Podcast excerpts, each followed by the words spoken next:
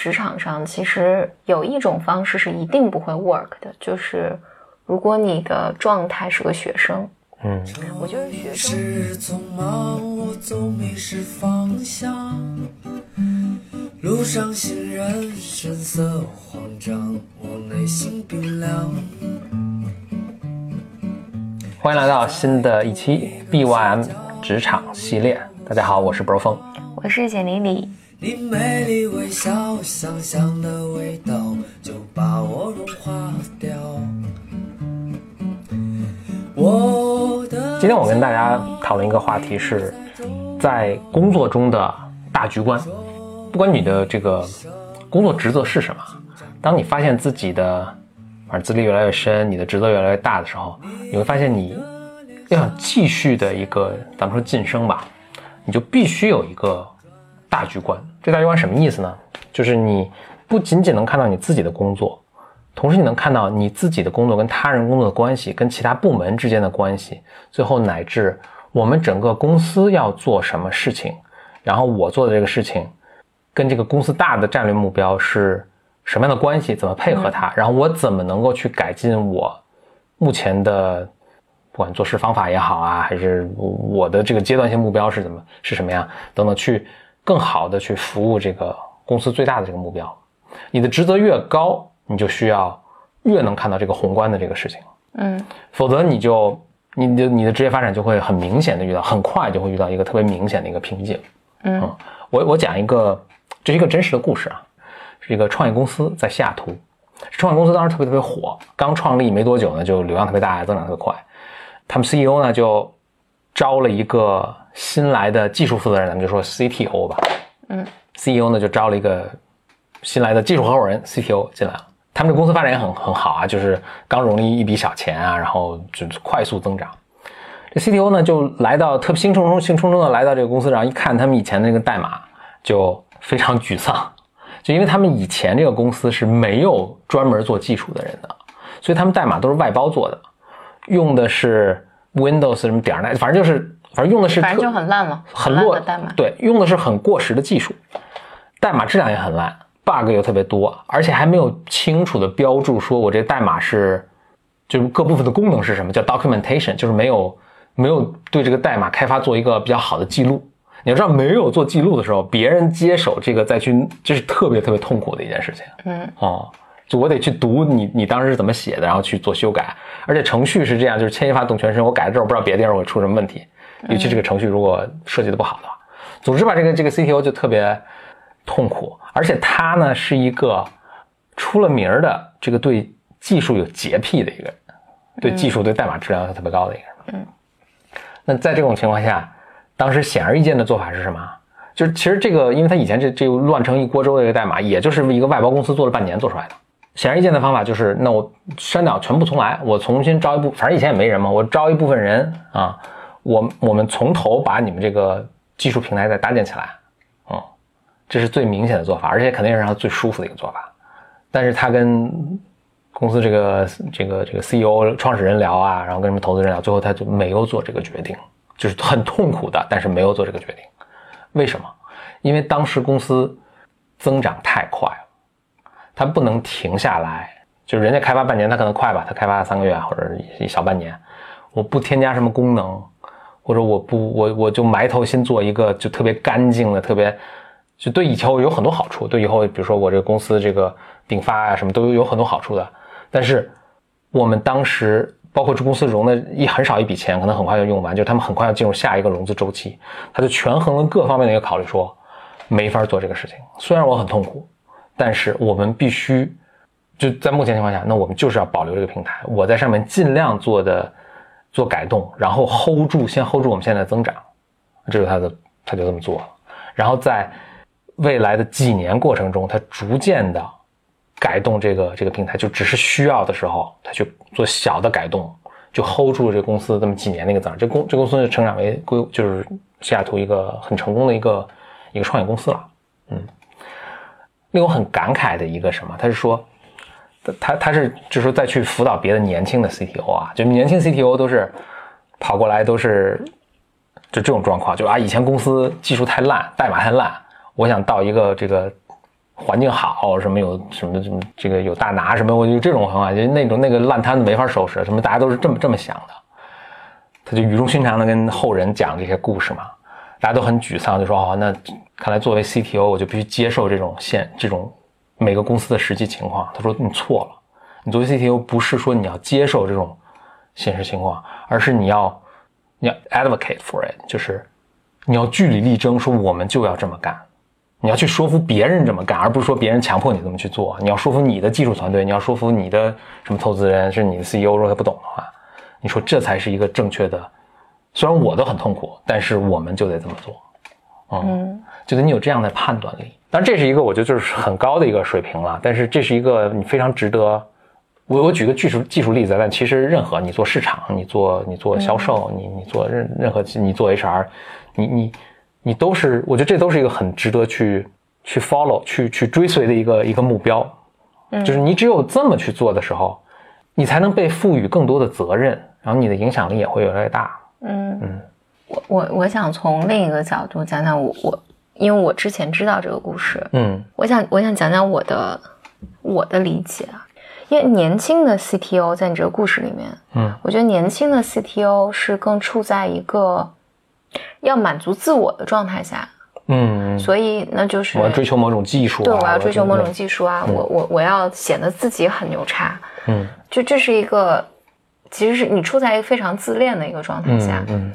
所以你就很难有所谓你说的大局观，嗯，对。从我的工作经验里面，我来观察嘛，我觉得实实际上是，如果一个人能够为自己负责任，就是如果这个人是个负责任的人的话，其实他多半不会犯你刚才说的那个自恋的错误，嗯。有有一些人表现出来，他也很认真在工作，他也在，啊做做事情，但是绝大多数人因为在打工嘛，在打工的框架下，他很难愿意为自己手上的事情负责任。我说的稍微有点绕啊，但。我我想表达意思是，其实如果一个人你能够在你的不管你是在什么样的就 ownership 嘛，主人翁精神，对，如果你为自己做的事儿负责的话，你必然会去想，当我做这个特别炫酷的选择的时候，这个对其他的部门有什么样的影响？对整个公司的业务来讲有什么样的影响？举个例子，比如一个实习生给我们剪一个音频，如果实习生的心态是，反正我领导对我的要求。就是我这里面有一些东西做的不是很完美，或者这个东西做的没有那么好，啊，或者里面有一句两句错别字，我就不改了。我认为这个只要交上去，我的我的领导觉得没问题，我就认为没问题的话，就这个心态是，就你在职场上就不会走很远。是，嗯，如果你对自己做的事情负责任的话，其实你会想到，因为这有两个错别字。或者这有一条音轨，其实它有比如五秒的差，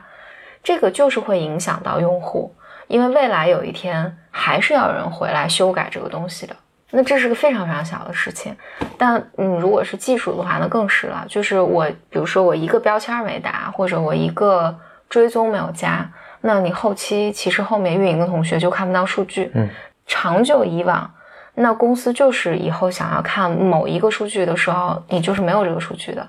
但那那这个就很有意思啊。那就是如果公司没有这个东西，那就前期的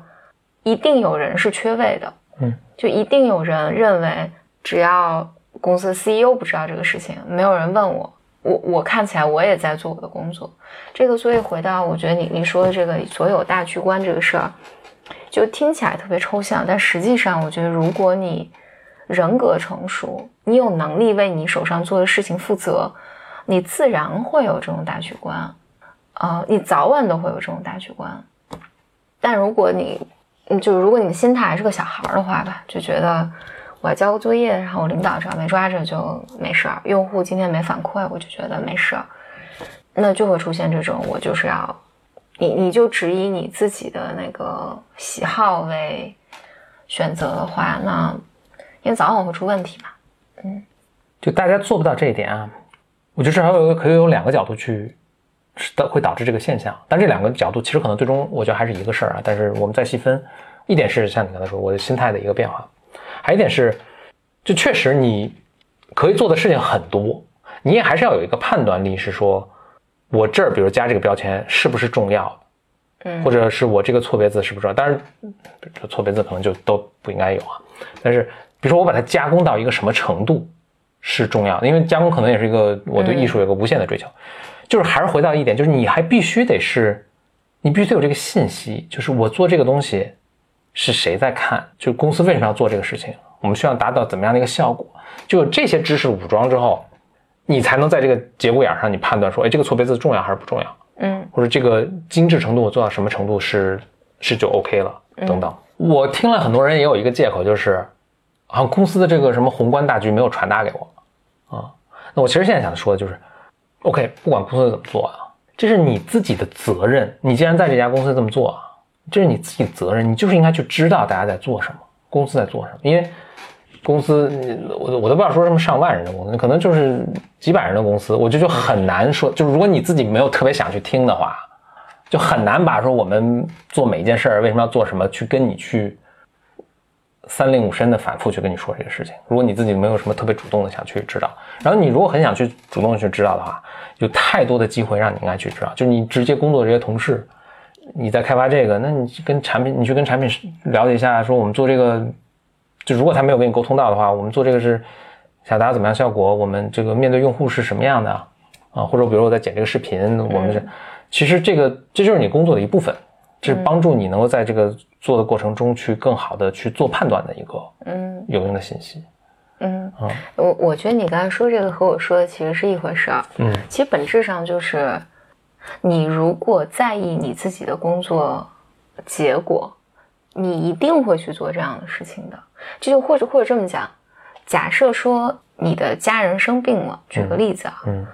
因为你肯定会特别担心，嗯你特别担心，你就会拼尽全力去做这个事儿，那结果就会好一些嘛。我是特别想再重复一下，为什么？因为我担心一种情况，也碰到这种情况，就是他会说我特别 care 我这个结果，但他那个 care 的标准是他自己的标准。以前遇到过做产品的一个人，他会说这个东西我不做到我自己百分之百满意，我是不会 ship 这个产品的。因为乔布斯影响了有一批这样的人，这样，但实际上不是这样的。就是你再多做一个月，对最终用户体验可能没有什么。就是我们现在就是不管做成什么样，我们公司的情况就是我们必须这个这个星期必须把这产品 ship 出去。他说我不行，我还没有做到百分之百的满意，我要再做俩礼拜。所以，所以你嗯你在说的是另外一个，呃，就就或者是另外一种自恋的表现形式对对对就是我其实是不在意，就我在意的东西是我自己，对吧？就就是你会说你要在意你自己的产品，他说我很在意，但是你在意的这个，你在意的是你应该成熟。到一个程度，对你这不是你在意的事情了，就是你你你你是在一个团队里，然后你是就说白了你是领工资，就是你要在意的是你领的这个工资，你交这个活儿有没有达到单位或者机构或者这个公司想要达到的一个效果。但但我觉得这说的意思是是一样的，就是你是要有这个成熟度，你要知道自己自我工作到底在干嘛，我大局观就是一个大局观吧。嗯，这个真的是需要一个人的心智比较成熟。嗯，如果这人心智成熟，我觉得这些对，我觉得立刻就 get，立刻对对对如果他没有自己已经领悟到的话，嗯就讲到这儿的时候，因为我脑袋也想想到很多很多事情了，我就会想，因为我觉得在职场上，其实有一种方式是一定不会 work 的，就是如果你的状态是个学生，嗯我觉得学生会出现这种，或或者一个比较 stereotype 的学生的这个形象，其实表达的就是。我交作业给老师，老师让我写作业，然后我交交作业给老师，老师就这科过了就行，对对对吧？就是这老老师今天说我好，我就好；老师说我今天不好，我就不好。就是我不会去想，啊、我不，我也不需要去想这些东西。这其实是个非常小学生的一个心态，所以我也不承担什么责任。其实最可怕的是，你没有影响力的时候，你只影响你你自己手上那一点点小活。就是我我我觉得我职场我们在职场系列之前有讲过，其实特别小，比如录一个音，嗯啊、你的环境音，你能不能关个门，或者你那个加一条线啊，等等等等，怎么提高效率？小到这种事情，那大到如果这个人，如果你因为现在好多小朋友其实刚工作呃三年三年左右的时间，就是因为之前互联网这个行业有泡沫嘛，其实我见了很多小朋友，嗯可能四年换了三家公司，或者就是大家来了都要来各种 title 什么的。对，嗯大家都要来了，都要当总监。但我觉得最可怕的是，你这个心态没有调整好的时候，如果你开始带人的话，就你的影响力是是你一个人工作的无数倍，就是就破坏性的影响。破坏性，对，破坏性非常的大。所所以最终吧，我我觉得可能回回来讲，其实我觉得如果我我也提不出什么可操作的建议。我觉得觉得很困难，就是嗯有学生思维的人，他并不觉得自己是学生思维。那那那那我或或者一个 take away message 在这儿，我觉得就是，我觉得你你你总要做每件事情的时候，总要想一想，你这个需求是出于你的个人需求，还是出于这个项目本身的需求？嗯嗯，这个就是很难了。嗯嗯没事儿，我们有很多，我们这个系列好多集呢，可以反复的讲这个事儿，因为确实不是一，我觉得不是一集能够把这个阐述清楚的。嗯好，谢谢收听本期的 BYM 职场系列。BYM 职场呢是我 Bro 峰和简丽丽一起做的，跟大家探讨职场上从面试到工作到晋升，提高自己影响力会遇到的方方面面的事情。欢迎大家关注我的微博 BYM Bro 峰，或者呢给我们的节目写信发来你的问题，我们的邮箱是 bym club at outlook 点 com。我们下次节目再见。拜。我的骄傲已不再重要，说一声你好，紧张不得了。你的脸上。